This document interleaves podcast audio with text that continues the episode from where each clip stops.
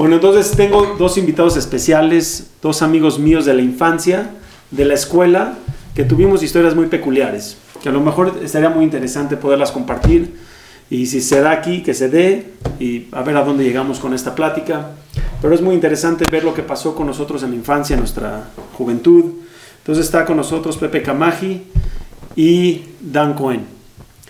Eh, y vamos a, la, la intención de esto es platicar un poco de exactamente cómo es el mundo de secular y por qué a lo mejor el mundo secular podría animarse, eh, que parece de afuera mensamente, a hacerse religioso. Sí. Uno, sí. uno nace liberado de la religión y va y se mete. ¿Cómo funciona esto? Porque los tres, aclaro, éramos. ¿Qué éramos? Mm, seculares. Seculares, ¿no? Seculares. Nos, val- nos valía gorro y medio a la. no, ni siquiera seculares, nos valía gorro, nada más. Sí, bueno, no, la verdad no lo hacíamos con ninguna mala intención, simplemente no sabíamos y no nos interesaba saber. O sea, no- porque lo veíamos como un mundo muy diferente a nosotros, muy lejos. Yo así lo considero, pero bueno, siempre fuimos bohemios, fuimos, nos gustaba la búsqueda, pero esta estaba muy por encima de cualquier búsqueda, o sea, muy lejos de nosotros. Todo lo que es la Torah, ¿no? imagínate, acuérdate. Sí, sí. Me acuerdo que era. No era un tema que yo me peleaba con el judaísmo. No sé si Dan. Yo creo que Dan un Yo poco. sí me peleaba mucho. Pero era por lo que decía Pepe, por la búsqueda. Pero de- definitivamente desde afuera se ve como algo muy este, loco. Alentarte a cambiar tu vida por algo. Pero sí, nos peleábamos desde... Teníamos 15 años, 16. ¿Cómo tenemos Tuvimos pláticas con varios rabinos. Claro. Me acuerdo Sí, una específicamente uno. con el rabino Isaac Betech. ¿se acuerdan? No sé si se acuerdan de eso o no sé si tú estabas. No. Sí, no. Yo me veo con otro rabino. Salimos muy enojados. Teníamos en- sí, con el rabino y de hecho nos dijo quédense a hacer arbit, nos fuimos, nos fuimos enojados. Obviamente. Obviamente, ni arbit hicimos. ¿Te acuerdas o no? Sí me acuerdo. sí me Yo todavía hoy en día ya se me escapo de arbit. No, bueno. El- el- es que difícil es para una persona que no entiende arbit quedarse arbit, obviamente. Qué difícil es para una persona que tiene su vida bien o mal, como esté. Él la está decidiendo, la está puesta. Qué, qué difícil es meter una nueva filosofía a tu vida. O sea, Sí, pa- pa- definitivamente. yo, yo siempre me he cuestionado qué. O sea, déjeme dar una- otro antecedente. Hoy, hoy en día Dan y Pepe y yo también nos dedicamos a diseminar lo que es la filosofía judía, lo que es, lo que es positivo de tomar un camino de este tipo. Pero, ¿qué, qué es lo que realmente motiva a alguien a hacerlo? O sea, si mi vida está bien, ¿yo por qué me iría a meter a, a la religión? Sigo con esa misma pregunta. Y creo que si podríamos responder, ¿qué nos, qué nos llamó a nosotros? No, pero te voy a decir algo muy importante que yo creo. El mundo, cuando, cuando cuando cambiamos nosotros, no es el mundo de hoy. Estamos hablando hace cuánto? 20 años. 20 años. No era ni la información que hay hoy en día, ni los medios que hay hoy en día. Era realmente otro mundo cuando cambiamos. Ponte a pensar. No había lo que hay hoy. Y la falta de conocimiento era más difícil. Y el mundo ha cambiado un montón desde entonces. Sí, pero de todas maneras, o sea, yo, yo pensando, yo creo que nosotros sí estamos en un nivel de pensar que teníamos todo. O sea, la verdad, Sí. la pasamos increíble, teníamos Sí. nuestras reuniones de amigos, no teníamos ningún tipo de límite, ningún tipo. O sea, afortunadamente, económicamente estábamos bien, socialmente estábamos muy bien, en nuestra escuela, en todo. Entonces, si dices, bueno, es que mucha gente dice, no, es que seguramente tuvo un problema y por eso se acercó. Yo creo que nosotros tres compartimos la idea y muchos de nuestros amigos de que no, no hubo un problema realmente, o sea, que tuvimos una- una- un, un problema en nuestra vida social y bueno, éramos el jazito, el pobrecito de la clase. Sí. No, afortunadamente teníamos todo. Entonces, sí encontré el punto por el cual nos movimos, creo que es muy interesante hasta hoy en día, mi querido Dan. No, pero regresando a lo que dices, seguro, yo más quiero mencionar de que es más asombroso que hicimos Teshuvah en ese mundo de antes, cuando la religión era mucho más lejana a nosotros, a lo que es hoy en día un joven. Porque hoy en día tienes clases en todos lugares, tienes muchísimas eh, facilidades. Cuando hicimos Teshuvah no había, no había nada. ¿Puedes definir Teshuvah, esta palabra Teshuvah? Teshuvah. Cuando O sea, ¿a qué te refieres con ella cuando dices Teshuvah? Teshuvah se refiere, según yo, cuando decides cambiar la forma de que estás viviendo por otra forma. Oye, pero me acuerdo que en nuestras épocas Teshuvah era algo muy específico. Probablemente... Asustaba, les digo, hasta Sí, la fecha asusta. hasta la fecha. Es más, edítalo eso ya. Sí, sí. la palabra es tan, es tan compleja que me, me- me tiene, o sea, me preocupa. Porque hoy en día creo que se puede entender Teshuvah como hacerse religioso. Sí. Es que tienes que definir que es religioso. Eh, recibir a lo mejor tres o cuatro mitzvot. Eso es hacerse religioso. Es que religioso también asusta. Mitzvot es preceptos que probablemente diría Shabbat, kosher y a lo mejor alguna otra. Tenemos tefilín, ponerse el Que hacerse religioso tampoco me gusta la definición. No, pero en nuestras épocas eso era. ¿no? Ah, Más o menos. eso sí. Sí, esa era lo que era. Sí. Así veías a una persona religiosa y te, te asustaba el concepto. Y ni siquiera tenía que ser muy religiosa. Simplemente con que cuidara Shabbat, en nuestros tiempos ya era una persona religiosa. Que ahí fue un poquito cu- cuando nos dimos cuenta de todo lo que había atrás de todo eso. Yo pienso que a mí en lo personal me jaló muchísimo. O sea, que decir, yo veía a un amigo mío o a un compañero que cuidaba Shabbat y lo veía como muy religioso. Pero después me fui descubriendo que eso, o sea, que religioso es un estampo, un estampo, una etiqueta que no, que no, no, no jala. Eh, Yo creo que es lo que descubrimos nosotros, que es lo que vamos a desarrollar acá. Va a estar Sí. interesante. Oye, yo, yo veía religioso antes, a una persona religiosa física, o sea, en su aspecto. Y no sé si ha cambiado tanto hoy en día, pero sí, sí ha cambiado. Pero yo veía a una persona supersticiosa que se quedó en el año del caldo, probablemente muy ignorante, eh, muy emproblemada, muy probablemente limosnera. Esa era mi visión de antes, ¿eh? Claro. Sí. Y obviamente el decir hacerse religioso, ser eso, Sí, ¿a quién le podría interesar algo así? Claro. 100%. Pero les voy a contar una historia aquí a toda la gente que vivimos nosotros tres. Cuando estábamos en Lakshara, si se acuerdan, primero estuvimos en una yeshiva. ¿Por qué llegamos ahí? No sé por qué llegamos ahí, no teníamos dónde dormir, no nos asustaron en el kibutz. ¿Qué es Yeshiva antes? Yeshiva es un centro de estudios toraicos, donde la gente se dedica a estudiar Torah. Pero lo interesante fue que llegamos ahí por casualidad, nadie era religioso, no teníamos dónde dormir y el rabino nos dijo, quédense aquí, no hay nadie en la yeshiva, la están construyendo, se está construyendo la yeshiva. No había nadie, pero nos daban clases y te voy a contar algo muy interesante que tal vez ustedes no saben. Yo tenía mi diario cuando estábamos en Akshara. Ya no existen los diarios hoy en día, pero en nuestra época había diarios. Y saliendo de esa yeshiva, lo que puse fue así. Gracias Dios que vine a esta yeshiva para darme cuenta que justo esto es lo que no necesito. Está Wow. fuerte, esa no lo sabíamos. Ahí esa es salió. secreto, ¿eh? No, ¿por qué te digo? Porque aún estando ya en esta yeshiva, el mensaje que me llevé fue no quiero esto para mi vida. Me asustaron más ahí. Qué, qué- qué increíble. Co- cosa que en esa misma yeshiva que estuvimos los tres, Sí. en otras ya no estuvimos, pero en esa yeshiva que estuvimos los tres, para mí fue un impacto muy positivo. Recuerdo que el rabino que estaba ahí era un rabino que se llama Shlomo Wagnon, ¿no? Que hace, recientemente lo vi, igual de simpático. Pero a mí, me, por ejemplo, a mí me había impresionado de sobremanera, de otro nivel, porque real- realmente yo venía muy sesgado de lo que era un religioso, que ese rabino era un profesional, era químico y físico, no sé qué tantos títulos tenía. Nunca me había yo, yo no pensé nunca en mi vida que una persona religiosa podía ser Pero entonces tú saliste con buena impresión de ahí. racional. Muy Yo buena también. impresión, Yo también. muy buena. Yo también digo, todavía lejano, o sea, lejano a mi vida, a mi realidad. Pero bueno, al final también se cayeron muchos estigmas que yo tenía en la mente. Pues había jóvenes que alrededor, de- ¿te acuerdas que en Jerusalén mismo, en la Yeshivot, había chavos ahí alrededor?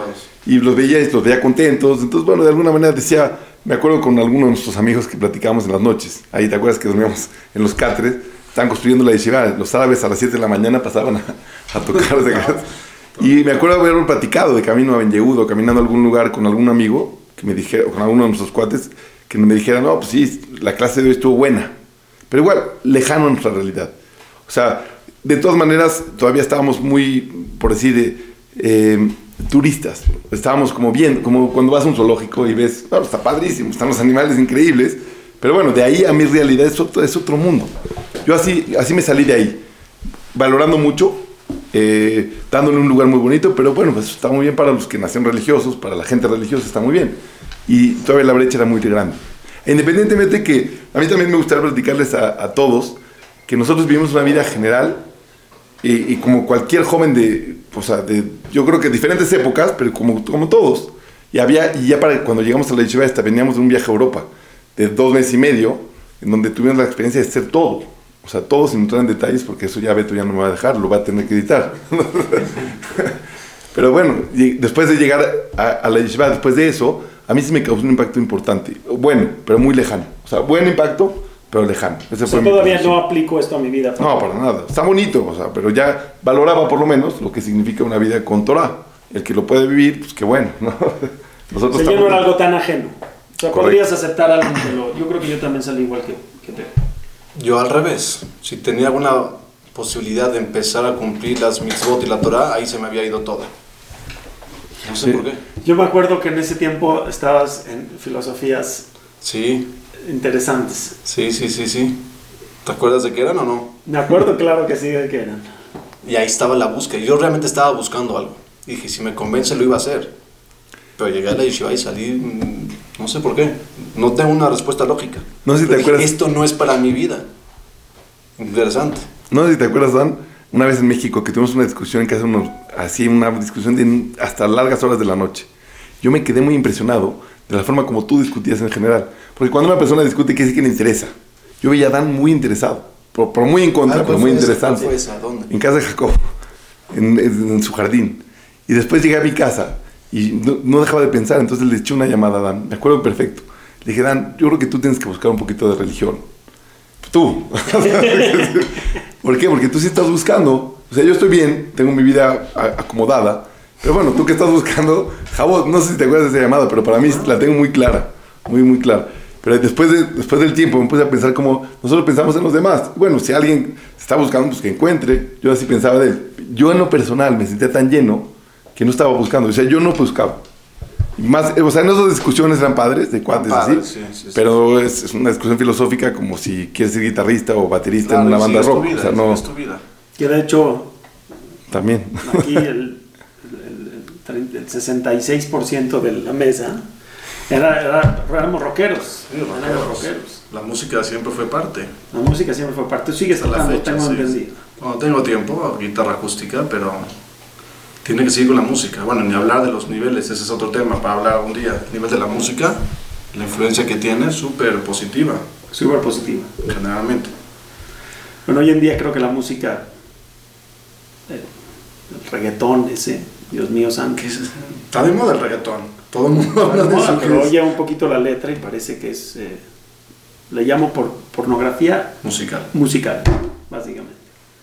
Está muy triste la historia, creo yo, musicalmente hablando. No creo que era muy diferente en nuestras épocas tampoco. O sea, el mensaje no creo que también era lo más limpio que te puedas imaginar, que no creo que los adolescentes quieran mensajes limpios tampoco. Pero teníamos otro mundo. Era, yo creo que era otro mundo. Entonces veo aquí que el proceso fue muy diferente para los tres. Fue Sí. diferente. En algún punto nos juntamos. No, o sea, ¿Cómo llegamos? ¿Cómo llegamos a, cómo llegamos a buscar? O sea, a buscar. ¿Cómo- Eso se me parece que. Yo, oh, yo tengo una historia de ustedes dos, déjenme, corrígeme si estoy bien. Bueno, a ver. O vamos sea, a- porque después eh, íbamos Yo a tengo otra después, a esa, a yeshiva ya habíamos llegado y después me acuerdo que teníamos una crisis económica severa, Severo. severa, tanto así que el que compraba eh, el eh, era falafel Sí, o, shawarma o caro, shawarma, es que mucho más caro. El shawarma tiene pollo, contiene pollo, el otro era pura verdura. El que compraba shawarma era visto por los demás con ojos de y este y este aristócrata que se le, que le- se le metió. Estábamos en una situación, me acuerdo que muchos nos regresamos, otros y ustedes dos, según la historia que yo tengo, iban a esa yeshiva donde acabaron yendo después. eh, nada más un par de días porque los iban a aceptar en un kibutz. Un kibutz es un lugar, es una versión minúscula de un...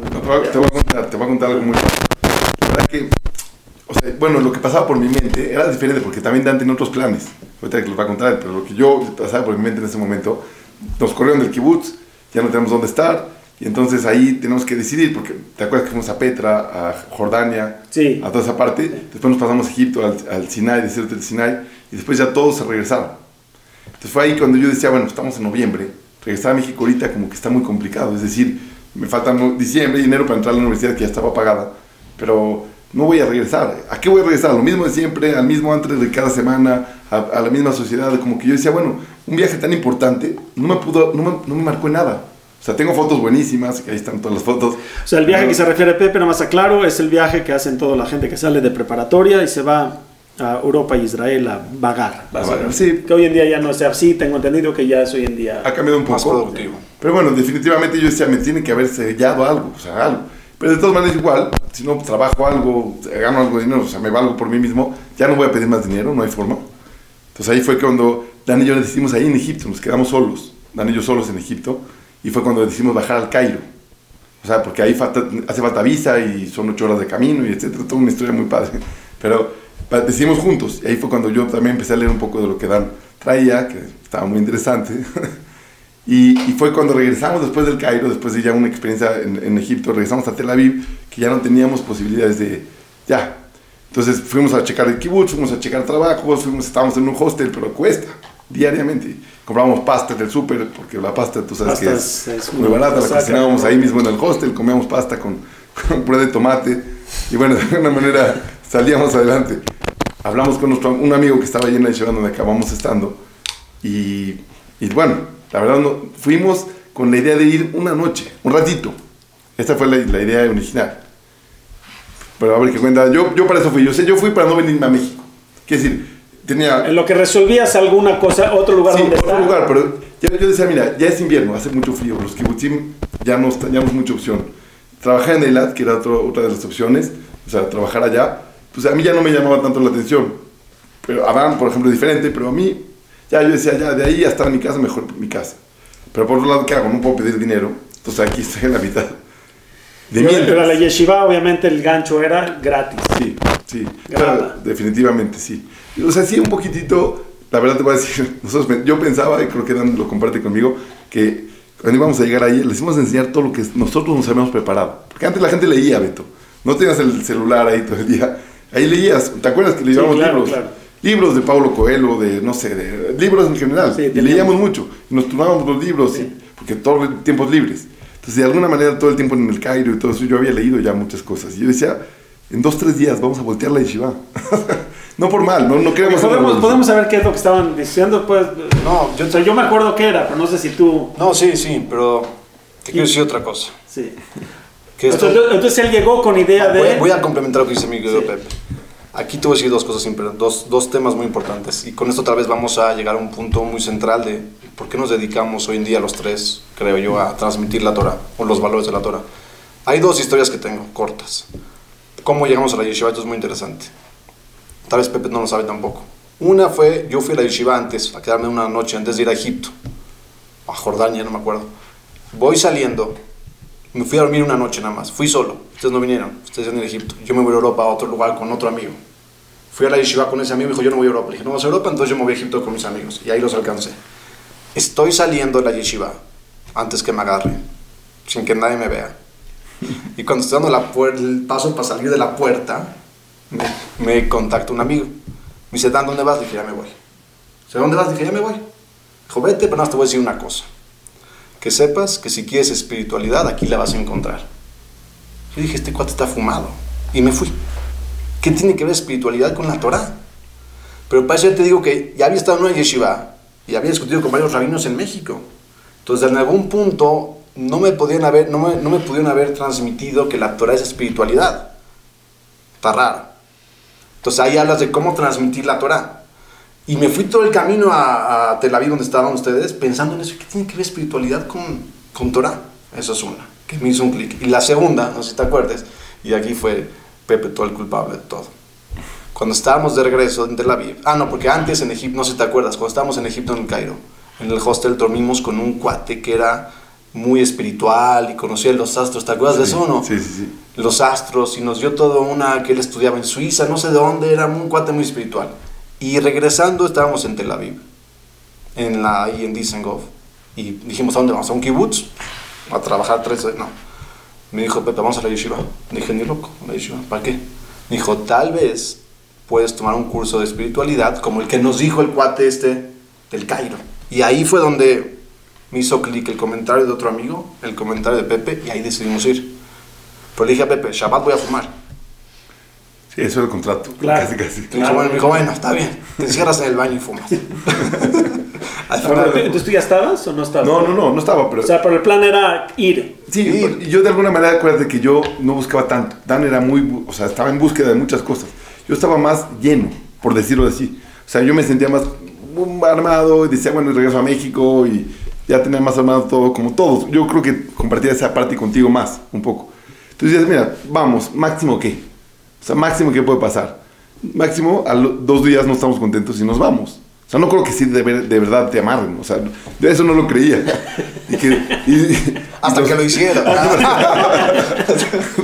y los rumores que te quitan el pasaporte y esas cosas, dijeron, no lo damos. O sea, no damos el pasaporte, si no nos piden, nos vamos. O sea, que decir, de alguna manera nos Pero por protegemos. cierto, es verdad que te quitan el pasaporte. No, para nada que ver, nada que ver, pero todos los rumores que había, entonces dije, ¿qué puedes perder? O sea, ¿qué más pues, podemos perder? Podemos llegar a ganar, porque a lo mejor nos enseña espiritualidad, porque a lo mejor nos suman un poquito a la vida, pero no estaba yo en búsqueda. Yo, ya, yo tengo un proceso un poco diferente acá en México, que sí, o sea, a, mí sí me llenaba un poco el tema espiritual, pero estaba muy lejos de mí. Me refiero, cuando mis papás fallecieron en el, en el 95, o sea, cinco años antes de la Kshara, cuatro años antes de la Kshara, yo estuve yendo un año entero al templo, a decir Kadish, o sea, el resto que se dice cuando eh, alguien fallece, etcétera, un año entero, en la mañana y en la tarde un año, sin entender nada, pero no fallaba ni un solo día para no fallar. Entonces eso, de alguna manera tenía conexión, o sea, escuché muchísimos rabinos, yo no, a lo mejor yo no, yo no hacía contraparte, tuve lo la experiencia de pasar un Shabbat en ese momento, tenía 14 años, y bueno, entendí que es otro mundo, pero muy lejano a mí, pero está bonito, que decir, me gusta, pero yo no tenía esa, esa fuerza que tenía. Baruch Hashem yo creo que nos complementamos muy bien, porque yo iba con, con una buena visión, él con una mala, él con mucha búsqueda, yo sin tanta búsqueda, entonces si no nos hubiéramos complementado, no nos hubiéramos jalado. O sea, si me dices, yo jalé a Dan, no, yo creo que él me jaló a mí también, o sea, No, y aparte veo que veo tres diferentes procesos muy claramente. Tú eras contra, sí. tú eras Parve. eh, parve, O sea, que es ni, ni aquí neutro, ni allá, neutro. neutro. con a lo mejor una inclinación positiva, pero Sí, no para ti. sí. Y para mí, sí, honestamente, era nulo. ¿Dónde estabas tú en ese momento? Cuando ustedes estaban No, allá. sí, ya ¿tú tenías ahí algún proceso? No, todavía No, no. No, no, sí tenía un proceso yo. Ya habías empezado con... Yo, al revés de ti, yo sí encontré espiritualidad en el judaísmo. Yo dije, seguro, o sea, ya vi que gente inteligente puede estudiar, no se ve intolerable, déjame comprar un par de libros. Y me acuerdo que compré un libro de Arie Kaplan, que hoy en día sigo siendo Súper fan. devoto. Seguro. eh, Arie Kaplan y dije, oye, esto se oye bastante bien y compré otro libro de Kaplan. Entonces mi misión era, eh, empecé a leer, a leer, a leer, a leer hasta que me enganché de otro nivel. Pero yo mi proceso de cambiar a entender la religión como una religión fue 10 años después de eso. O sea, para mí era una yo, lo, yo lo quise atender como una filosofía y a lo mejor sí adquirí un poquito Shabbat por presión social nada más, pero me acuerdo que estudiaba diligentemente todos los días eh, en varios lugares. Pero Beto, una- yo ahí me perdí mucho. O sea, nosotros nos, bueno, nosotros lo vamos a contar, pero ya después que nos clavamos, nos perdimos en la pista un poco. O sea, ahí ya hay unos 10 años más o menos, de que yo no sé qué pasaba contigo. O sea, tú dices que sí estudiabas desde, después de la Kshara, o sea, leías. Era leer, pura lectura, dos, tres años de pura lectura, ¿Pero mucha qué leías? lectura. Kaplan, todo tipo de libros. Empecé con Kaplan, después seguí con Rad Miller. Era lo que había disponible en México, que eran muy pocos libros, honestamente. Después alguien me recomienda Akiva Tatz y lo compro en inglés y leo todo lo de Akiva Tatz. Impresionante. Y de repente, pues como me abría el inglés, pues me abría otro Todo. montón de libros completo que hasta ahorita no, ni cerca Pero ahí nos veíamos. ¿Y cuando nos- cómo nos veías a nosotros? Te te pregunto así en general. No, yo hasta ese punto sí seguía viendo a lo mejor un poquito la- al, al judío religioso como, un religi- como algo marciano todavía. No, pero ahí ya no era un judío religioso. O sea, cuando ya nosotros, Dan y yo, ya empezamos, porque yo regresé y ya estaba un poco más fuerte, sí, nos veíamos, sí nos veíamos. La pregunta es cómo me veías también. O sea, tu cuate. No, no, pero no, no, yo no soy un judío religioso de toda la vida. Era su cuate hace seis meses. O sea, su cuate de toda la vida. Y de repente, seis meses acá, estoy diferente. ¿Qué, qué pensabas de mí? O sea, No, siempre sí tuve me- esa duda. No, sí. ¿Fue shock? ¿Fue shock? Sí, fue shock, sí. Sí, fue shock. ¿Pero qué pensaste? ¿Que nos clavaron la cabeza? Hoy por hoy me choqué, sí, alguien que de repente, de, de la nada, ¿Pero cambia qué? su vida de esa manera. ¿Qué pensaste? Nos lavaron la cabeza, nos asustaron. ¿Qué, qué, qué era? Porque mucha gente me lo dijo abierto. Dijo, dime qué, cómo te asustaron. Sí, ¿Qué sí. hicieron contigo? Yo les contestaba muy fácil. Decía, mira, si a mí me hubieran asustado, me voy corriendo. O sea, no, no tengo necesidad de sumar cosas a mi vida difíciles. Baruch Hashem. O sea, no hace falta. Y les empezaba a explicar un poco, pero nadie, me, nadie me, me agarraba como el sentido. Yo me acuerdo haberle explicado a los cuates, no me acuerdo personal contigo, pero me acuerdo haberlo explicado a todos lo que yo había vivido y sentí una barrera de resistencia muy fuerte. No sé si era por la región o por mí, o sea, éramos siempre cuates, siempre podíamos platicar abierto y de repente ahí como que yo sentía personalmente una barrera muy, muy dura. Por eso es que mi duda, ¿cómo me veías a mí? No sé, creo que yo ya tenía para ese punto, no sé si fueron seis meses, no sé, pero no, yo en algún punto me acuerdo que había separado judaísmo de religión. Entonces probablemente te veía raro. Pero tú tienes, Pepe, claro cuándo fue el cambio. Yo tengo claro, no sé si tú lo tengas claro. A ver, vamos a ver si, si coincidimos. Pero es importante, cuando llegamos a la yeshiva pensamos que íbamos a cambiar toda la yeshiva. Sí, eso es importante. Yo estaba seguro. Yo, yo quisiera regresar Seguro. punto. A ver, quiero que expliques exactamente. O sea, ustedes fueron, estaban estudiando. Y yo estaba seguro que en tres meses, semanas cambiamos esta bola de, de gente.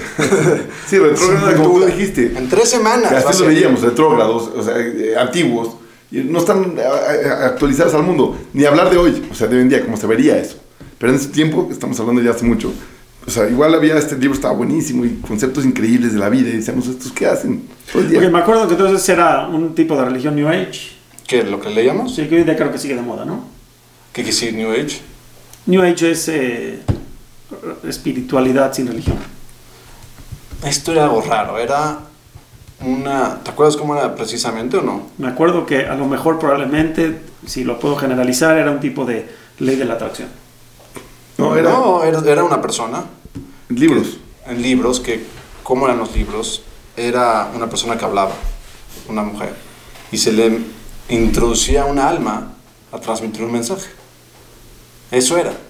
Sí. Era un dibujo. ¿Cómo se dice dibujo? Sí, O sea, un, un- un alma que sea un... exorcismo, exorcismo. Exorcismo. No, Y más a- bien... eh, Sí, exorcismo. Pero era positivo, no es que era. No, es que era con exorcismo es sacar algo, ¿sí? No, este Aquí es al revés. Se metía con permiso de la persona, esta alma, espíritu, sí. y transmitía mensajes positivos, Padrísimo. que eran padrísimos. De la vida, del objetivo, del bien, el mal, nuestro objetivo en la vida, si existe el mundo. Pare- Muy parecido, O obviamente. sea, empezó a hablar de estas ideas altas Súper complicadas y ahí. y las, y las resolvía de alguna manera. Sí, sí, la resolvía. Hoy en día, ¿crees que siga has encontrado algo de eso en el judaísmo? ¿O cambia completamente? No, claro, está muy parecido, con muchísimas diferencias, pero también muchas semejanzas. Pero llegamos con esta información, era una búsqueda real y teníamos pruebas reales y habíamos pensado los temas, no es que caímos ahí Claro. sin saber nada. Veníamos, yo llevaba leyendo esos libros tres años, cuatro años. Veníamos preparados. 14, 15, sí. Veníamos preparados para hablar con, con los rabinos que nos pusieran, o la gente que nos pusiera. No en mal, ¿eh? No, no, no, nosotros siempre fuimos muy respetuosos, ¿te acuerdas? Sí, sí, sí. Gente buena, respetuosa, Pero no no íbamos a hacer nada, pero simplemente íbamos a hacer una, una discusión filosófica interesante. Nosotros al- con seguridad que íbamos para ganar. O sea, no sé, No, y es como si llevas al gallo de pelea al más grande, lo vas a poner con un pollito. ¿Estás seguro que lo van a acabar en cinco minutos? Lo va a matar. Así pensamos nosotros. Y aparte íbamos a comer gratis a dormir. Ah, bueno, eso- claro, claro. Dos, tres semanas, me dijo, Pepe, vamos dos, tres semanas y luego ya continuamos al kibutz. Vamos a O descansar. sea, un vamos dos, tres semanas, los Des- convencemos. Descansamos y seguimos. Ese era el plan. Ese era el plan. Y sí está interesante pensar en el punto en específico. O sea, hay, hay muchas cosas. Me encantaría contar todas las cosas que fueron moviendo mi, mi cabeza y mi corazón allá dentro de la yeshiva. Pero no sé, puntos específicos me encantarían escucharlos de ti. Porque aunque estuvimos juntos ahí, Sí. como que nunca lo platicamos después del tiempo. ¿eh? Nos tuvimos que juntar aquí en, en el programa. ¿cómo Yo tengo, recuerdo una plática tuya y mía, a ver si te acuerdas. Yo- Bueno, empieza tú que No, tú- no, empieza. Dos puntos yo vi. Uno, Shabbat. Fuimos invitados a casa de una persona y ahí entendí que había otra cosa que estaba provocando que haya esta armonía, este shalom, esta paz, esta, no sé cómo llamarlo, uno lo sentimos como una santidad o algo místico de que había algo muy especial en esta mesa, sencilla. ¿Quién estaba ahí? El rabino, su esposa, los hijos. Pero se sentía algo sumamente especial que no habíamos sentido hasta ahorita. O yo. Y Sí. habíamos pasado por varias cosas. Entonces ya pasar, aquí es algo muy interesante, porque no nomás es filosofar, nos encanta filosofar a todos y pensar millones de cosas, pero la experiencia no es fácil que algo tan sencillo te dé una experiencia tan profunda. Yo, yo comparto contigo y de veras lo, he- lo he- lo he platicado con mucha gente más. También la experiencia de Shabbat fue lo que a mí me vendió. ¿Por qué? ¿Tienes No, explicación lógica? Yo creo que sí tengo. Tú, Pepe, Shabbat tuvo algo que ver. No, yo- yo- Pasar Shabbat en casa de alguien, eh, me refiero. Sí, yo, yo, yo tuve dos experiencias de Shabbat que marcaron mi vida. Como les platiqué, a los 15 años que iba al Knis, uno de los rabinos de la comunidad me invitó a su casa para pasar Shabbat con mi hermano. Y entonces fuimos como, extra, como extraterrestres, literal. O sea, a nivel que cuando me habló su esposa, que tienen prohibido saludar a hombres, pues yo la saludé como cualquier mujer y las señoras estaban... No entendíamos, nos pusieron un cuarto, no entendíamos que había papel cortado, papel del baño, no, no, muchas, todas las cosas no entendíamos. Terminó la comida, nos trajeron un libro así, Dijimos, ¿qué es esto? Birkat Amazon, canciones, no, no entendemos nada, pero una cosa sí nos quedó muy clara saliendo de ahí, que mi hermano y yo lo- nos vimos a la cara y dijimos, o sea, sí nos sentimos en otra dimensión. Se sintió algo muy especial que no podíamos explicar. No puedo explicar todavía hasta hoy lo que sentimos. Esa fue mi primera experiencia la segunda fue la que dice Dan, cuando estábamos en casa del rabino, que era algo tan sencillo, aparentemente, pero sentíamos algo que no se puede decir con palabras. Yo no lo puedo explicar todavía, pero es una luz o una tranquilidad que se respiraba que me encantaría de contarla para que otros también la vivieran, pero la tienen que vivir. No, no veo otra. Si tiene que, yo sí tengo una, una posible explicación, no la tengo completa, pero creo que algo me, me había satisfecho en ese momento. Satisfacido, no sé cómo se dice. El, que no- el ser humano no es intelectual. Que es algo que me deprime seriamente. Me deprime de mí también. Pero el ser humano no se mueve con ideas.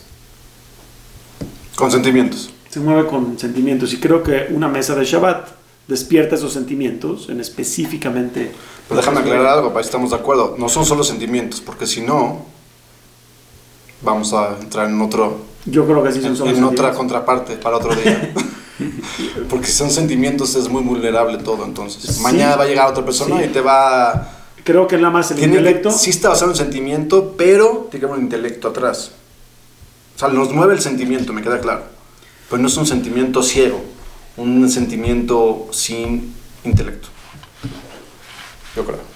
Porque si no, entonces estamos demasiado vulnerables a cualquier sentimiento. Lo que digo es que las dos, creo que son dos cosas. El intelecto se tiene que tratar por sí solo, pero él no te va a mover al cambio. Ah, no, de acuerdo. No te mueve al cambio. De acuerdo.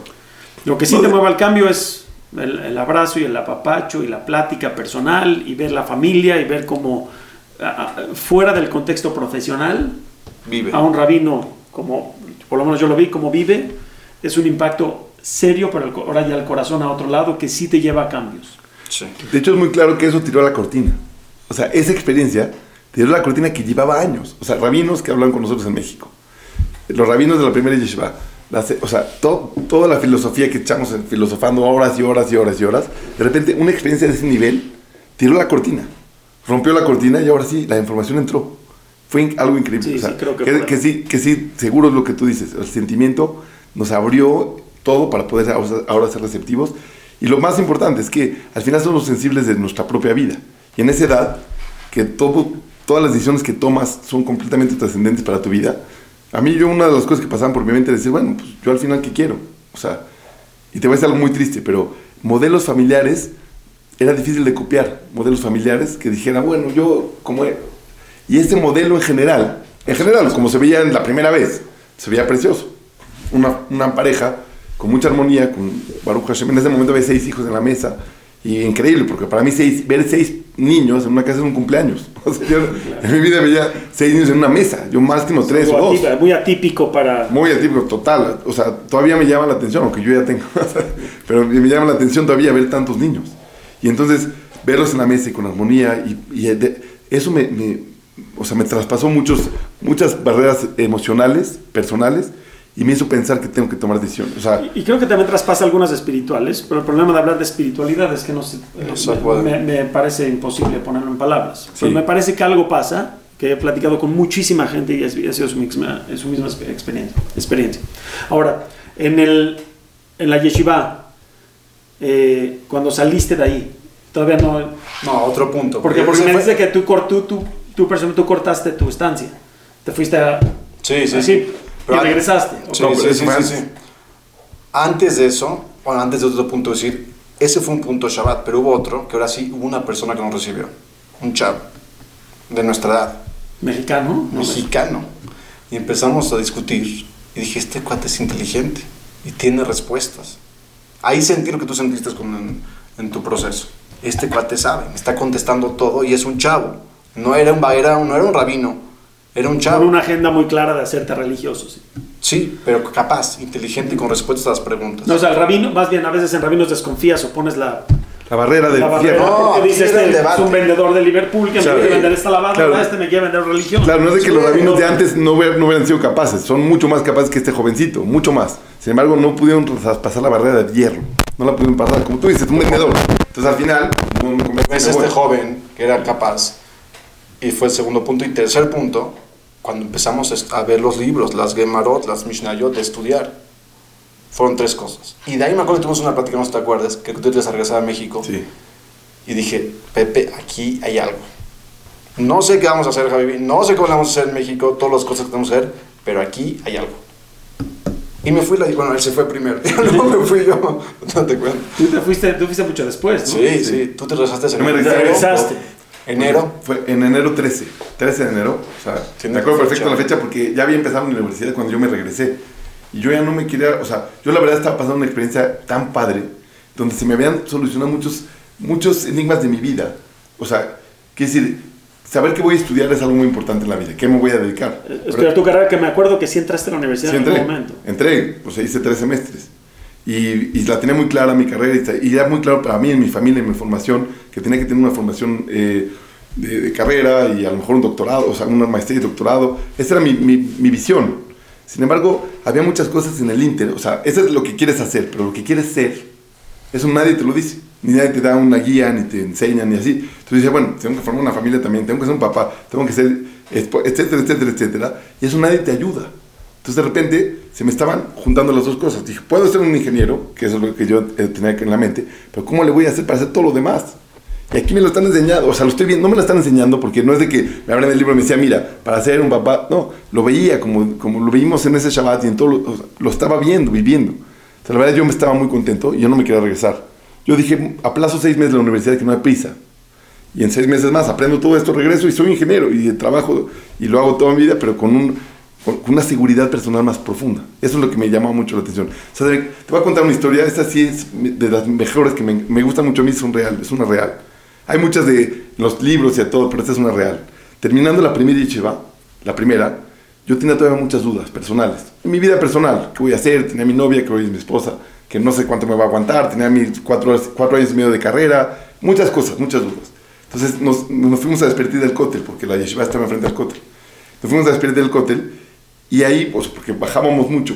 Yo me acuerdo perfecto, hasta hoy puedo reconocer la piedra exacta en donde yo pedí, porque es una que está más así. Metí mi cabeza ahí y no sabía rezar, no sabía, no sabía hacer nada, pero simplemente le dije, Dios, porque eso me lo enseñó mi mamá. Dijo, cuando los problemas te superen, pues ah, pide ayuda. así de sencillo. Entonces llegué al cótel y dije, bueno, pues aquí dicen que está Shem y todo. Entonces, oye, Dios, ayúdame. Por favor, ayúdame a cargar mi futuro. Tengo mucho miedo, tengo muchos miedos. Muchos miedos, no de lo que voy a hacer, voy a ser ingeniero. No de qué voy a vivir, porque afortunadamente creo que esa no era mi, mi, mi duda.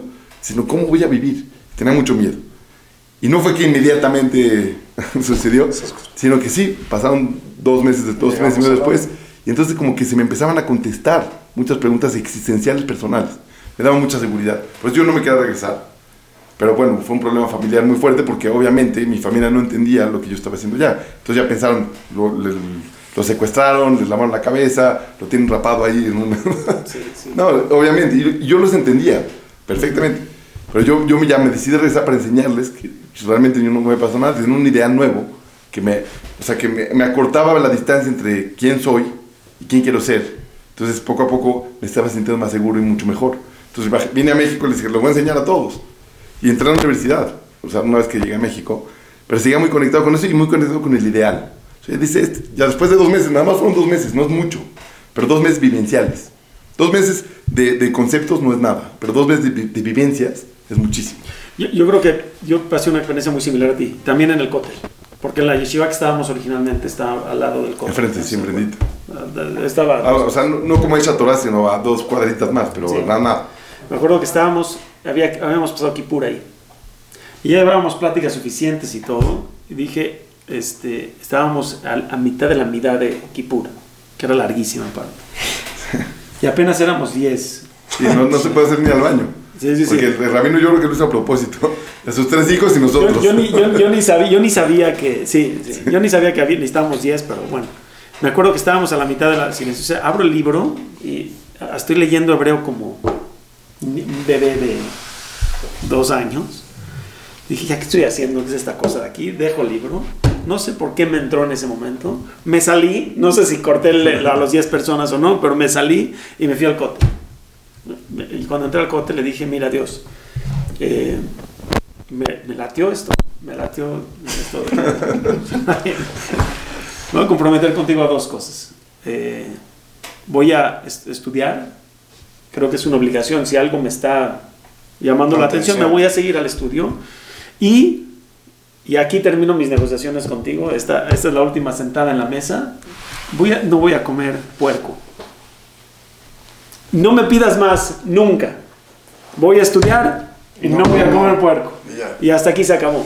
Me acuerdo que le di un besito al este y ahí había yo, según yo, cerrado mi judaísmo ya con Dios. El, eh, creo, porque digo que me pareció que es similar la historia, porque yo en algún otro momento también le pedí a Dios, le dije, guíame. Y desde ese punto hasta ahorita creo que mis ideas, con lo que ha pasado con mi vida, no cuadran mucho. Siento que Dios me ha empujado como que a un lugar de maneras muy... Me, ha guiado. Y siento como que una fuerza que va en contra de a veces de mí mismo. Que al fin y al cabo creo que soy yo mismo. Sí. No, sé, algo muy extraño. Pero es algo muy. El camino a, lo que es. Está muy parecido, está muy parecido. extraña.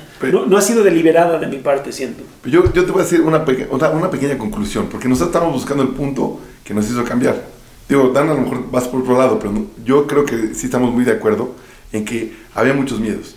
Al final en la vida tienes que seguir modelos y no teníamos modelos, o sea, para seguir, para decir, bueno, ¿qué sigo? ¿Qué hago? Sí, en lo que hacer, sí, ser millonario, tener dinero, todos quieren eso, pero eso sabemos profundamente que no es nada. Eso no deja nada. Tienes que ser persona. Entonces, ser persona es muy difícil. Y eso nos daba muy, a mí, yo creo que lo compartimos muchos miedos y por eso pedíamos ese tipo de tefilos, de rezos, a Dios, ayúdame a esto. Y entonces, sí creo que aparentamos una cosa y somos otra. O sea, porque si nos veías, o cualquiera nos veía, estos cuates no les falta nada, lana, están en medio de Jerusalén, impresionante, ¿qué más quieren? No, hay un punto que yo creo que les pasa a todos los jóvenes, por lo menos 18, 19 años, estoy seguro que les pasa, porque nos pasó, que dicen, bueno, estoy, pero hay algo más que necesito. Entonces lo puedes callar, ¿cómo? Pues estudiando tu carrera, siguiendo el carrera de la vida y ya. Más alcohol. Más alcohol. Creo que esa era la solución que nosotros mismos le poníamos a muchas cosas. Sí. Muchas veces sí, pero, pero el alcohol se termina y se termina el efecto. No, no, creo que el problema es ese, después donde queda tu identidad. ¿Quién eres? ¿Quién eres? O sea, puedes resolver todo con, con experiencias extremas. Y se te olvida. Y después ya nomás pasó. No, también pasa el tiempo y se pasa la oportunidad, ¿eh? O sea, ya, se pasa la oportunidad porque ya tienes que encarrilarte, enrolarte. Cuando yo me enrolé en la universidad, me, me, dijo una persona, no, una persona se me acercó y me dijo, mira, si te quieres salir, salte ahorita. Una persona en noveno semestre, o sea, ya en el último semestre, faltaba uno o dos para terminar, me dice, si te quieres salir de la universidad, salte ahorita. Le dije, pero por, me dice, porque yo me quise salir en tercero, cuarto, quinto y sexto semestre. Pero me dice, en tercero ya había pagado, no pude. En cuarto dije, ya voy casi a la mitad. En quinto dije, ya pasé la mitad. En sexto dije, ya voy a acabar, no me voy a salir. Pero cuatro veces tuvo oportunidad de salir y no salió, porque le faltó tomar la decisión. Entonces muchas veces ya estás enrolado en cosas y no te dejan tomar decisiones diferentes. Por eso creo también que ya la calles en su momento la, el, la, necesidad. y luego luego te enrolas, ya, casarse, hijo, ya te enrolaste, ya. Yo así, así pienso. Por eso es de que... Entonces lo que dices es que puede haber el peligro, o sea, creo que igual no estamos en desacuerdo que estudien su carrera, lo que, lo que pasa es que se, se, tienes que escoger dos cosas, tu papel que vas a jugar o tu personaje que vas a jugar en la vida y tu identidad. Claro. Ahora, el problema es escoger el, el papel antes que la identidad. Exacto, exacto. Entonces el papel te acaba dando una identidad y después... Y es lo que tú crees. Tú no eres ingeniero. Nunca, tú no eres ingeniero, tú eres una persona. O sea, pero obviamente yo no estoy en desacuerdo de estudiar, al revés. Creo que la preparación es muy sana y muy importante para hacer algo, pues, para hacer algo con, con mucha dedicación y claridad. Solamente dije el ejemplo del, del ingeniero porque él mismo personalmente no le llenaba su carrera hubiera estudiado otra cosa completamente. Sí, creo que estoy de acuerdo con el peligro. Estoy de acuerdo, el papel versus la. Pero no, no, podía, no podía salir, nunca se pudo salir, porque el, rol lo comió demasiado rápido. Cuando quiso despertar, me dijo al noveno semestre, salte tú. o sea, yo estaba en el segundo. Tener 18 años, tener esa edad, me acuerdo que es una cosa terrible. Terrible. O sea, aparte Dios te pone, te, pone a escoger las cosas más importantes de la, de la vida, más o menos esa edad cuando no tienes pero Todavía no decides nada. En mi proceso no sé si fue exactamente miedo, fue como no vivir con un sentido objetivo. De las preguntas más fuertes que empezamos fue para qué estamos en este mundo y para qué estamos, o sea, qué hay que hacer en este mundo. Es, si te pones a pensar eso te puedes volver loco. Porque qué tenemos que hacer, estamos 120 años aquí, a qué venimos. Y yo me quedé más tiempo al final, que Pepe se rezó en enero 13 y yo me quedé dos, tres meses más. Y también parecido, tres meses después me fui a Europa, yo no había Europa antes, y dije tres cosas nomás. Shabbat, voy a hacer Shabbat, voy a comer kasher y estudiar Torah. Y de ahí me fui a México. Y ahí sí, no me querían dejar ir de la yeshiva. Digo, no me amarraron ni nada. dije, yo ya me voy. Ah, También es un proceso, no puedes cambiar de la noche a la mañana. ¿No? Es un proceso muy complicado. Y me regresé a México y esas tres las tuve todo el bueno, casi todo el tiempo. Shabbat, Kasher, en Europa se complicó un poco y estudio de Torah. Yo me acuerdo que regresaste a México y estuviste aquí Nueve meses. nueve meses y te regresaste y Bye. Y Ahí bye. fue cuando ya. tú te Porque- fuiste, ¿en cuánto tiempo te fuiste?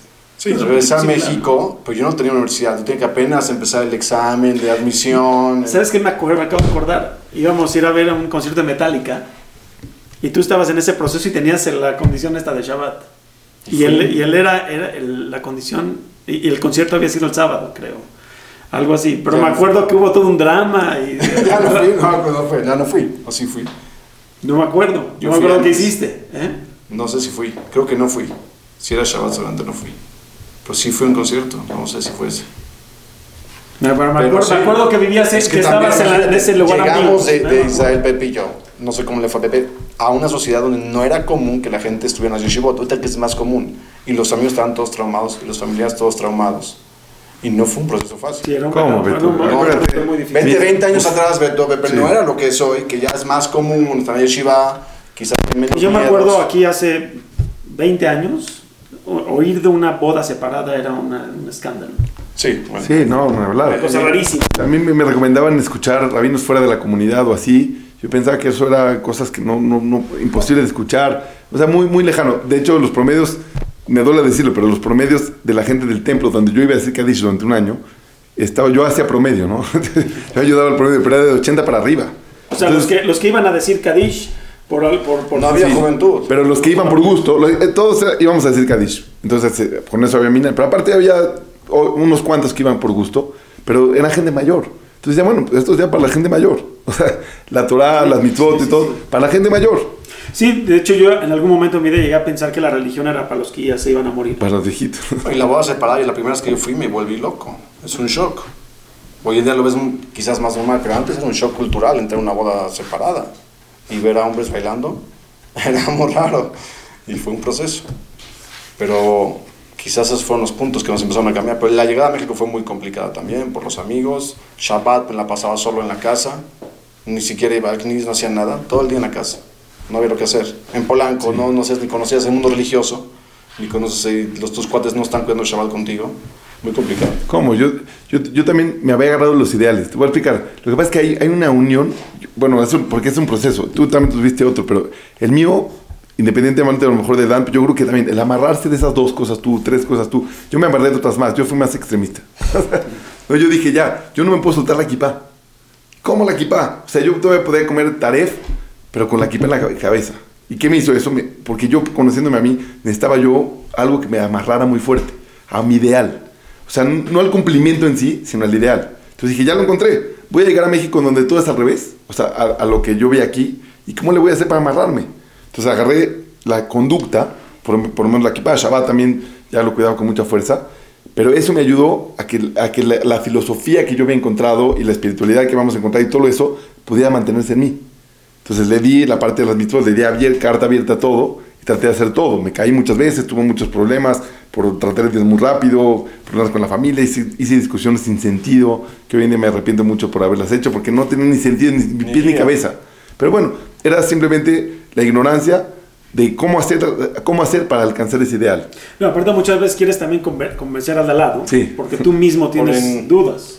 Claro, pero tú dices algo muy importante, aunque estamos hablando en pasado, los procesos, ese es el principio del principio del proceso. De ahí hasta la fecha seguimos en procesos pasando. O sea, no, no termina el proceso nunca. Nunca va a terminar. Sí, por eso es que no, no hay religiosos. No, ¿Qué religioso? digo, Ya, ya te pusiste uno religioso ya se hizo religioso y ya. ¿Y cuando cambiaste? No, fue un proceso que empezó ahí y sigue hasta hoy en día. Y ahí me llevó nueve meses en lo que regresé a la yeshiva, pero esos nueve meses fue otro proceso, y en la yeshiva, y luego casarte, y luego estar de, de abrej, y luego, cada uno es un proceso muy, muy largo, demasiado largo que no podemos ni acabar hoy. Es el proceso del principio, pero Yo, yo supongo que no termina, no termina. porque también creo que vas madurando tus, tu- tus ideas. Claro, y como dice antes al principio no, tienes, no teníamos quien nos guíe, hicimos cualquier tipo de errores y equivocaciones, ¿sí o no? No teníamos un guía como tal lo encuentras hoy en día de qué, qué hacer, qué no hacer. Qué sí discutir, qué no discutir. Qué... Aunque igual creo que el guía no te resuelve tantas cosas No te- tampoco. O sea, pero nada te- más a lo, orienta, máximo te, te orienta. te- te- te pone- Tal vez sí te, te hace menos eh, más chicos los problemas y te, te lo, Sí, te lo baja un rango. buscar quien platicar es importantísimo, pero creo que más que nada la misma plática te aclara a ti cosas. Claro, Sí, sí, sí. Porque al fin y al cabo después he escuchado de gente que le da toda la el timón, volante a alguien más para que lo No, no, lleve, no. tampoco. No, no, no, cuando hablamos la de- tampoco. No, no es la forma. Y eso es parte de los, de los errores que la gente cree que hay en la religión. El, el, el, el hecho de no pensar nunca es una opción. Y darle tu pensamiento a otra persona que decida por ti, tampoco. Y- y- Tienes que tú pensar. Claro, y el piloto automático no existe. O sea, es lo que decía, que ponerte una etiqueta de ya soy religioso será maravilloso, ya. Y subirte al camión y ya que te lleve el camión solo. No existe. Diario hay que luchar. Y todos los días es un proceso nuevo y nuevos retos, nuestros hijos, nuevos retos, cada momento y momento. Entonces, por eso, eh, hacer Teshuvah no es, bueno, ya hice Teshuvah. O sea, como decía al principio Dan, ya, ya, ya cambié mi camino, ya. No, no, es un, es un proceso, o sea, yo creo, gracias a Dios, que no termina, porque eso es lo más padre de todo. El reto es nuevo, el reto es diferente, crecer. Y el que no crece, o sea, se lo lleva la corriente. De acuerdo. Es crecer y de, de hecho eh, eh, yo creo que yo puedo hacer hoy por hoy Teshuvah sobre Shabbat, por ejemplo. seguro. Hoy puedo cambiar mi Shabbat a crecerlo un poco más de lo que era antes y hasta, y hasta te pone a dudar si el Shabbat que estás haciendo ahorita es el que Dios quiere. ¿no? 100%. No, la verdad nunca te he tenido respuesta a esa pregunta, pero me imagino que Dios quiere el proceso, que Dios quiere el crecimiento, es lo que Dios quiere, al fin y al cabo. Obviamente si hay una línea eh, legislativa, lógica de cómo hacerlo, Claro. pero también falta la personal y la identidad. Entonces, el, el- el- eh, ¿cómo acabó el tema de, de la otra filosofía? ¿La metálica? No, no, no. Esa Ah, ¿cómo acabó? Entonces yo seguía también leyendo ese libro hasta, hasta que empecé a checar, vinieron a México a hacer un seminario, un retiro. Dije, voy al retiro. Pero los precios estaban demasiado exagerados. No sé, tal vez eran 1.500, 2.000 dólares hace 20 años el retiro. Y aparte, parte de la filosofía de ellos era que ellos podían materializar cosas. Era una de las filosofías. Sí. Con la mente puedes materializar objetos, sí, crear cosas. Dije, bueno, entonces, ¿por qué no crean el dinero? O sea, ¿por qué me están cobrando a mí dos mil dólares para irme un retiro a no sé dónde, carísimo, que materialicen el dinero y no nos cobren y vamos todos? Porque yo realmente creía fielmente. O sea, ahí empecé a checar como que ya no checaba y ahí me empecé a alejar, porque vi que era mucho, mucho de dinero. Aparte de otras preguntas que tenía, pero esa fue la principal. Yo en lo personal, de que leí los libros, algunos, no todos, y no fui tan así profundo, pero yo decía, los conceptos están padrísimos, pero no hay puente. O sea, no hay ¿Cómo puente para alcanzarlos. ¿Cómo llego? Está bien, el concepto lo compro, compro. Y por eso el libro se vendía tanto, porque compras el concepto. Pero bueno, ¿y cómo llegas a eso? Entonces yo, yo personalmente en la Torah encontré el puente. O sea, del concepto increíble, porque la Torah habla de conceptos mejores todavía, pero la Torah no nada más te dice el concepto, te dice, alcánzalo día a día. Entonces de repente ahí está mitzvah. Y cuando le encuentras profundidad a la mitzvah, te das cuenta que ese es el puente. ¡Oh! Maravilla. Entonces hay, claro que hay muchísimo trabajo interno. No es gratis. O sea, todo el mundo comprar un libro, todo lo podemos comprar. Pero vivir, cambiar nuestra vida, eso es algo mucho más difícil. Pero también es mucho más remunerante. O sea, te sientes mucho más feliz. Y yo creo que esto es, eh, esto es algo que se ha estado dando estos últimos años, que yo me peleaba mucho con antes, que no se daba, de que mucha gente cree, cree que tiene que encontrar todos estos conceptos increíbles espirituales que responden todas las preguntas existenciales de la vida. En el budismo tiene que irse al este a ver algún retiro allá y ahí va a encontrar respuestas. Sin embargo, el, judío, el judaísmo seguro que las tiene. Seguro. Solamente que muchas veces no lo presentamos directamente por ahí, que creo que hoy en día estamos empezando. Claro, eso es lo más rescatable de todo. También tenemos que aprender a transmitir, y esa es nuestra misión, Sí. de nuestro profesor, a transmitir la Torah de una forma que realmente vendamos lo que es la Torah. No es fácil, porque si yo tuve conflictos que, en entender que la Torah era espiritualidad y tardé meses después de pláticas o salir de una yeshiva pensando que no era lo mío, Hay algo mal transmitido ahí. hay que aprender a transmitirlo. Y aparte de este libro, regresando al tema, tenía profecías que no se cumplieron. Él habla de profecías en estos libros. Ya no sé si te tocó esa parte No o no, acuerdo, no pero hablaba de, de fechas, eh, días y no se cumplieron. No se cumplieron. Entonces, dije, hasta aquí. Entonces ahí lo empecé a dejar. Pero en el proceso, regresando al proceso, cuando regresamos a México, yo también sentí los amigos una barrera. Fue un shock para mí muy fuerte. Amigos de toda la vida. Y empecé a hablar, quizás fue mi culpa, no lo sé. O fue el shock de ellos, una barrera muy fuerte. Dije, estos son mis amigos, ya. Dije, bueno, ahí se ven. fue parte de la decisión dije, ya no, en México, ¿qué? Mis amigos ya no son lo de antes. No sé, ¿cómo nos veías tú? Igual. Y dejamos, dejar los amigos y no había... Se rompió la amistad ahí, ahí sí yo fui más extremista que Pepe, fui. Yo creo que, yo creo que no era tanto el- la diferencia ideológica. Yo creo que más bien era El impacto. que la el- el- pero el impacto viene acompañado también de prejuicios. Sí. O sea, cuando tú ya te pusiste, te vestiste de negro, ya te impongo los prejuicios que tenía de antes. No, Sí, ni siquiera veníamos como a ti. Sí. Aunque somos amigos, nos conocemos de hermanos. Sí, sí, sí. ¿eh? No, ni siquiera. Ahora ya te supongo no. que tú también eres... El eh, prejuicio vino por Shabbat, yo creo. Obviamente ahí no estamos vestidos de negro ni siquiera. Nada más regresé con Shabbat y... Bueno, porque ahorita hay nuestra visión de una persona que cuidaba Shabbat, que Claro, no, no, claro, no. o sea, yo, Shabbat yo creo que cuando que- regresaste la primera vez no, no había tanta barrera como la segunda vez que regresaste. Sí. No, pero la primera también. No, es que la no- sé. no- a lo mejor nos sentimos más nosotros, pero sí era muy fuerte. O sea, yo me acuerdo cenas enteras que por error, pero por, por ganas de compartir tú, lo que tú tienes, lo que tú, por compartirlo con tus hermanos, nos, yo me pasaba hablando horas, y me acuerdo muy bien, horas. Y me escuchaban, yo creo que me odiaban, o sea, al final me aborrecían que yo fuera a las pláticas después, a las, a las cenas o así. Pero me acuerdo que al final, barrera con todos, y como que ya pues, me fueron dejando de lado, a lo mejor no fue consciente, pero o fue- a lo mejor fue lo que yo sentí me fueron dejando de lado. Yo sí intenté más porque yo estaba en México y yo no me fui al final tan rápido. Yo, yo, yo justo alguien me había aconsejado, me, me había, y hasta hoy en día lo respeto, me había dicho, no hables nada de Torah, ni con tu familia ni con tus amigos. Sí. Con tus amigos de la Súper, escuela, tus súper amigos. el consejo. O sea, cero. Tienes prohibido. Quieren ellos preguntar. O sea, hoy en día me hablan y me preguntan, oye, ¿qué hago con no sé qué? Háblale a tu rabino local. Yo no. Por, para no dañar la, La relación. la relación. No, Creo porque que yo, soy yo sí recibí varios ataques, burlas de amigos, de familiares. Pero no sé si por lo que tú dices, ya cuida Shabbat, entran los prejuicios y te empiezas a alejar. No, mi siempre- caso, dije, ¿para qué discuto? ¿Para qué se burlan? ¿Para ¿Cómo? qué ataco? Pre- Prejuicios yo creo que vienen. La gente, un- he discutido con gente que realmente me dice una idea. Me dice, con permiso del rabino voy a decir, como si yo eh, estoy en contra de que se hablen ideas. Claro. Sí, pero te, te- te- te- ponen prejuicios. Ese es el problema, creo. Pero es tu- eh, creo que es la cabeza de uno, no es tanto lo que está pasando afuera. Porque si empiezan Seguro. a ver inmediatamente que todavía se puede conversar. ¿no? O sea, imagínate que yo regresé a los dos meses, que no, no sabía nada. La gente me preguntaba las preguntas más difíciles de filosofía del judaísmo. O, o cosas sencillas, por ejemplo. Desde lo, desde lo más difícil, o a, o a ver, los 5.770 años, ¿qué tienen que ver con los millones de años de la, la creación? O sea, de verdad, ni siquiera Bereshit leí. O sea, no, no- no tengo idea de lo que me estás diciendo. O muchas veces me decían, ah, pero tú eres religioso. Ah, pues conozco muchos religiosos que roban. Dice, bueno, ¿pero qué tiene que ver eso? O sea, ¿qué tiene que ver? Como una vez me contestó alguien. Eh, eh, ese, perdón, esa, esa Esa es muy fuerte, esa esa es muy fuerte. muy fuerte, muy Y esa es la, creo que la más común, ¿no? Sí. La que, viene con, la que viene con prejuicio. porque Se dan golpes de pecho. Sí, sí, sí, sí. los golpes de pecho y al final les gritan y roban y no sé qué. Yo decía, mira, como me contestó una persona en Israel, me dice, mira, la Torah nunca en la vida vas a encontrar ninguna justificación para robar, ni, ni que nada. La, la Torah es la línea recta. Pues tú puedes ser religioso sin robar.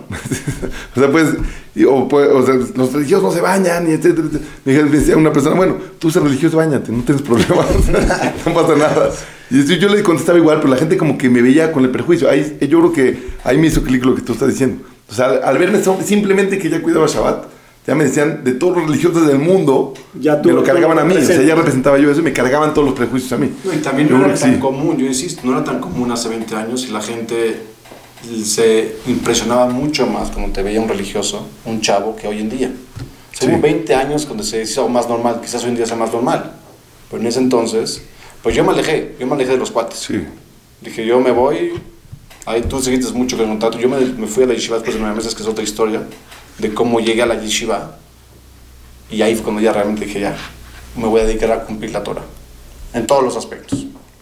Pero ya más, regresé la segunda vez, como dice, ya vestido, ya, ya, ya, realmente cuando tomé el paso, más, más firme. más firme de todo. Pero también fue otro proceso, no quiero que se entienda que no hay procesos en la Torah. porque No, si yo tuve uno estamos- completamente diferente. com- eh, Yo, yo mi, proce- mi proceso fue totalmente orgánico, y le llamo orgánico. O sea, yo hasta ahorita sigo insistiendo que no, yo digo que no soy kosher. Aunque obviamente como completamente kosher. Pero por no picarle a, al, Al yetzer- al al- yetzer al, al- al al instinto, no, no, no, todavía no soy, no soy nada, no, no, no soy nada. Pero así voy adquiriendo. Y no, no me molesta mi propia conciencia. Claro. O sea, ¿cómo me acuerdo que había dejado, eh, eh, hasta hoy en día lo recomiendo que lo hagan así, ser reducción ya, ya Reduccionista, ¿qué quiere decir? No, no dejes, como que de- de- dejar algo es oye, terrible. Mejor reduce. Bájale. Reduce, reduce, reduce, reduce. Todo el tiempo vas reduciendo y nunca te das cuenta de todo lo que creciste. Y no tienes que batallar en tu cabeza decisiones súper complicadas como no voy a volver a hacer esto nunca en mi vida. La misma conciencia no te deja tomar la decisión. Pero voy a reducir. Se oye mucho más fácil en tu cabeza. Todo se oye mucho más fácil. Sí, reducir es, es la opción. Yo te voy a decir una cosa, digo, para, para ir empezando a concluir, me siento yo con la responsabilidad. Yo creo que lo compartimos los tres. La responsabilidad en este mundo de entregar a, a- a nuestros hermanos un tipo de judaísmo como lo que originalmente es. Pero bueno, me he encontrado con muchos retos. o ¿Cómo, sea, a cómo es originalmente? ¿Cómo es? o sea, bueno, como el que yo vivo, el judaísmo que yo trato de vivir, que independientemente yo creo que puedo ser criticado por muchas cosas que yo hago, porque soy ser humano y me equivoco y, y tengo miles de errores seguramente, pero yo vivo un, un judaísmo que me da mucho sentido de vida, que me da mu- mucha satisfacción, que me siento muy, muy seguro a través de él. O sea, de verdad, caminar en la vida con este sentido me hace, me hace feliz. O sea, no, no feliz así en general. Tengo mis retos y Baruch Hashem lucho mucho en la vida, pero siento un, un objetivo claro. Entonces, satisfacción. satisfacción, que algo se llama satisfacción. más Pero yo creo que quisiera un judaísmo auténtico, que tú te refieres. El Auténtico. original. Lo que pasa es que hay prejuicios. Como dijo un amigo hace mucho tiempo, hay que hacer puentes en la vida. La gente que no conoce la Torah tiene un prejuicio de lo que es la Torah. Si tú puedes ser el puente y enseñarle la Torah auténtica como es, te lo van a decir. Y a esto nos dedicamos. Mira, la Torah es esto. No, yo pensé que era esto. No, no, no, no es esto. Te vendieron esto por tus prejuicios tal vez, o te lo vendieron mal, te lo explicaron mal, o tú crees que es diferente. Pero hacer ese puente en todos los sentidos, de poder unificar a la gente, mira, este es el judaísmo auténtico, que tal vez no nos educaron así. No digamos, o sea, me refiero a judaísmo auténtico, lo que está escrito, lo que realmente es. Muchas, no es uno, ¿me entiendes? Sí, Se puede hacer. Exacto, no es uno. No, me no, no- no digo que tengo el, el judaísmo único. Dice la Torah, Shevim Panim, la Torah, puede haber 70 caras a la Torah. Pero en esas 70 hay una que tal vez no conocemos y puede ser todo el puente de transmitir a la gente ese judaísmo. Y te Sí, lo va a yo decir, creo que a hoy en, conocer. día, hoy en día se está viendo más, ¿no? Un poquito, ya dejamos el, un judaísmo, una teshuvah monolítica, que quiere decir nada más hay una forma de ser y es específico esto, que a lo mejor ya estamos viendo nuevas eh, formas de aplicar judaísmo Es que- sin tener es que, que- adquirir una... Una, esa era una de mis preguntas que tenía de las tantas, ¿cómo puede haber un camino, un solo camino para tanta gente? Y todos entramos en esa línea. La respuesta es que no hay uno. O sea, explicando de forma, sí hay un código alágico seguramente que todos tienen que cumplir. Pero ahí tienes mucha diversidad de cómo tú puedes vivir dentro de la Torah. Dentro de ese código, de esa, Dentro de esa ese código, legislatura. de, sí. de esa legislatura, de ese margen, de esas posibilidades está la alajá. La alajá también tiene sus variantes, no toda la alajá es la misma. Hay muchos alajot diversos en, la misma, el mismo tema, pero deja ese tema. La alajá está para que la persona se pueda desarrollar como él es y ser un individuo. Entonces, eso me refiero a un judaísmo auténtico, basado en la alajá y en la diversidad. Una de las cosas que me decía la gente, has cambiado mucho. Dije, si te das cuenta, no cambié nada. Soy la misma persona. Soy igual. Me gusta hacer chistes, me gusta vivir. Solamente he cambiado en, en cosas que, que, que para ti a lo mejor son mucho, pero en mi esencia te vas a dar cuenta que soy el mismo. Me costó, la verdad tengo que ser muy sincero, me costó un tiempo hasta parear una cosa con la otra. Porque en un momento sentí que tenía que anularme a mí mismo para entrar a la Torah. O sea, anular mi yo para entrar a la Torah. Y después de que fui madurando, me di cuenta que si anulo mi yo no soy nadie. No puedo ser nadie. Entonces tengo que ser el quien soy, pero logrando Baruch Hashem meter a, mi vida toda esa Torah, todo, esa- todo ese legado impresionante. Y ahí fue cuando ya la gente me empezó a reconocer, como, ah, pues entonces sí eres Pepe, el de siempre. Bueno, ya ahora eres religioso, pero siempre eres, o sea... y Sí, eso sí, sí, al fin y al cabo no difícil. perdiste tu esencia. No, Me costó, es- me costó. Eso es muy importante lo que está diciendo Pepe, porque creemos que significa hacerte Shubá, cumplir la Torah, anularte a ti, no existir. Y la Torah aquí al revés, que te desarrolles tú. La gente me dice, ¿sigues tocando guitarra? Le digo, sí, me dice, ah, qué bueno. Le digo, por. Dice, mucha gente tiró su vida pasada a la basura. Le dije, no, yo soy yo, Javi, y es mi desarrollo dentro de la Torah, y te pule la Torah. Te va a hacer lo que tú eres, pero mucho más desarrollado en todas las áreas. Pero si la gente entiende por cumplir mitzvot o teshuvah, quitarse su personalidad y doblarla, está totalmente equivocada. La Torah quiere que Que desarrolles creo que es un error persona. común, es un error Común, decir al principio. Voy- hay varios factores por qué. Uno, por la alajá. Entonces, si todos tenemos que cumplir la alajá, entonces ¿dónde quedo yo? Alajá, la ley judía. La alajá es la judía, entonces todos no pueden comer puerco, todos tienen que esperarse seis horas entre carne y leche, etc. Entonces, no hay lugar para que yo esté. Pero es un error de los miles de errores que pasamos procesos también. Porque igual me pasó a mí, de repente me di cuenta que yo ya no existía. Cumpliendo mi Torah o mitzvot, ¿dónde estoy yo? Y es un error en cómo ver la Torah. La Torah quiere que te desarrolles tú, no que te pierdas tú. De acuerdo, a mí creo que yo también viví ese proceso. Hasta que yo creo que alguien de milagro me topé y me sacó de ahí. De que de repente empiezas a... Ponerte Sí, sí, cosas. sí, pero es, es un proceso, es un proceso bien complicado. Al fin y al cabo creo que po- podemos ir cerrando. La, yo creo que por todo lo que acaban de contar ustedes dos, yo puedo decir que eh, ustedes han tenido el éxito, eh, éxito que han tenido hasta ahorita, porque pueden empatizar con alguien que también lo está viviendo, pueden entender procesos que el otro está viviendo, entienden no ser tan invasivo a lo mejor también, como he visto que de repente gente lo hace, pero me late que también es por inseguridad de cómo darlo. Eh, Pepe y Dan tienen hoy en día, yo creo que una de las mejores instituciones de Torah que puede ver, se llama Shorashim Yad. Investiguen dónde está, váyanlos a visitar, acérquense a ellos. De, todo México, yo doy mi confianza absoluta en Pepe y Dan de que ellos hacen el, mejor trabajo que se puede hacer para poder enseñar Torah y poder rescatar nuestra hermosísima, hermo- de veras hermosísima religión que tenemos. de- no sé si llamarla religión, la verdad es que ya no sé. No, no, No, no. no le vamos a llamar religión. No vamos a llamar religión. Esta hermosísima herencia, voy a llamarla, este, que tenemos. Búsquenlos, fue interesantísimo todo lo que dijimos. Vamos a, ojalá podamos repetir pronto. Y pues gracias por escuchar y gracias por venir. Gracias, Beto.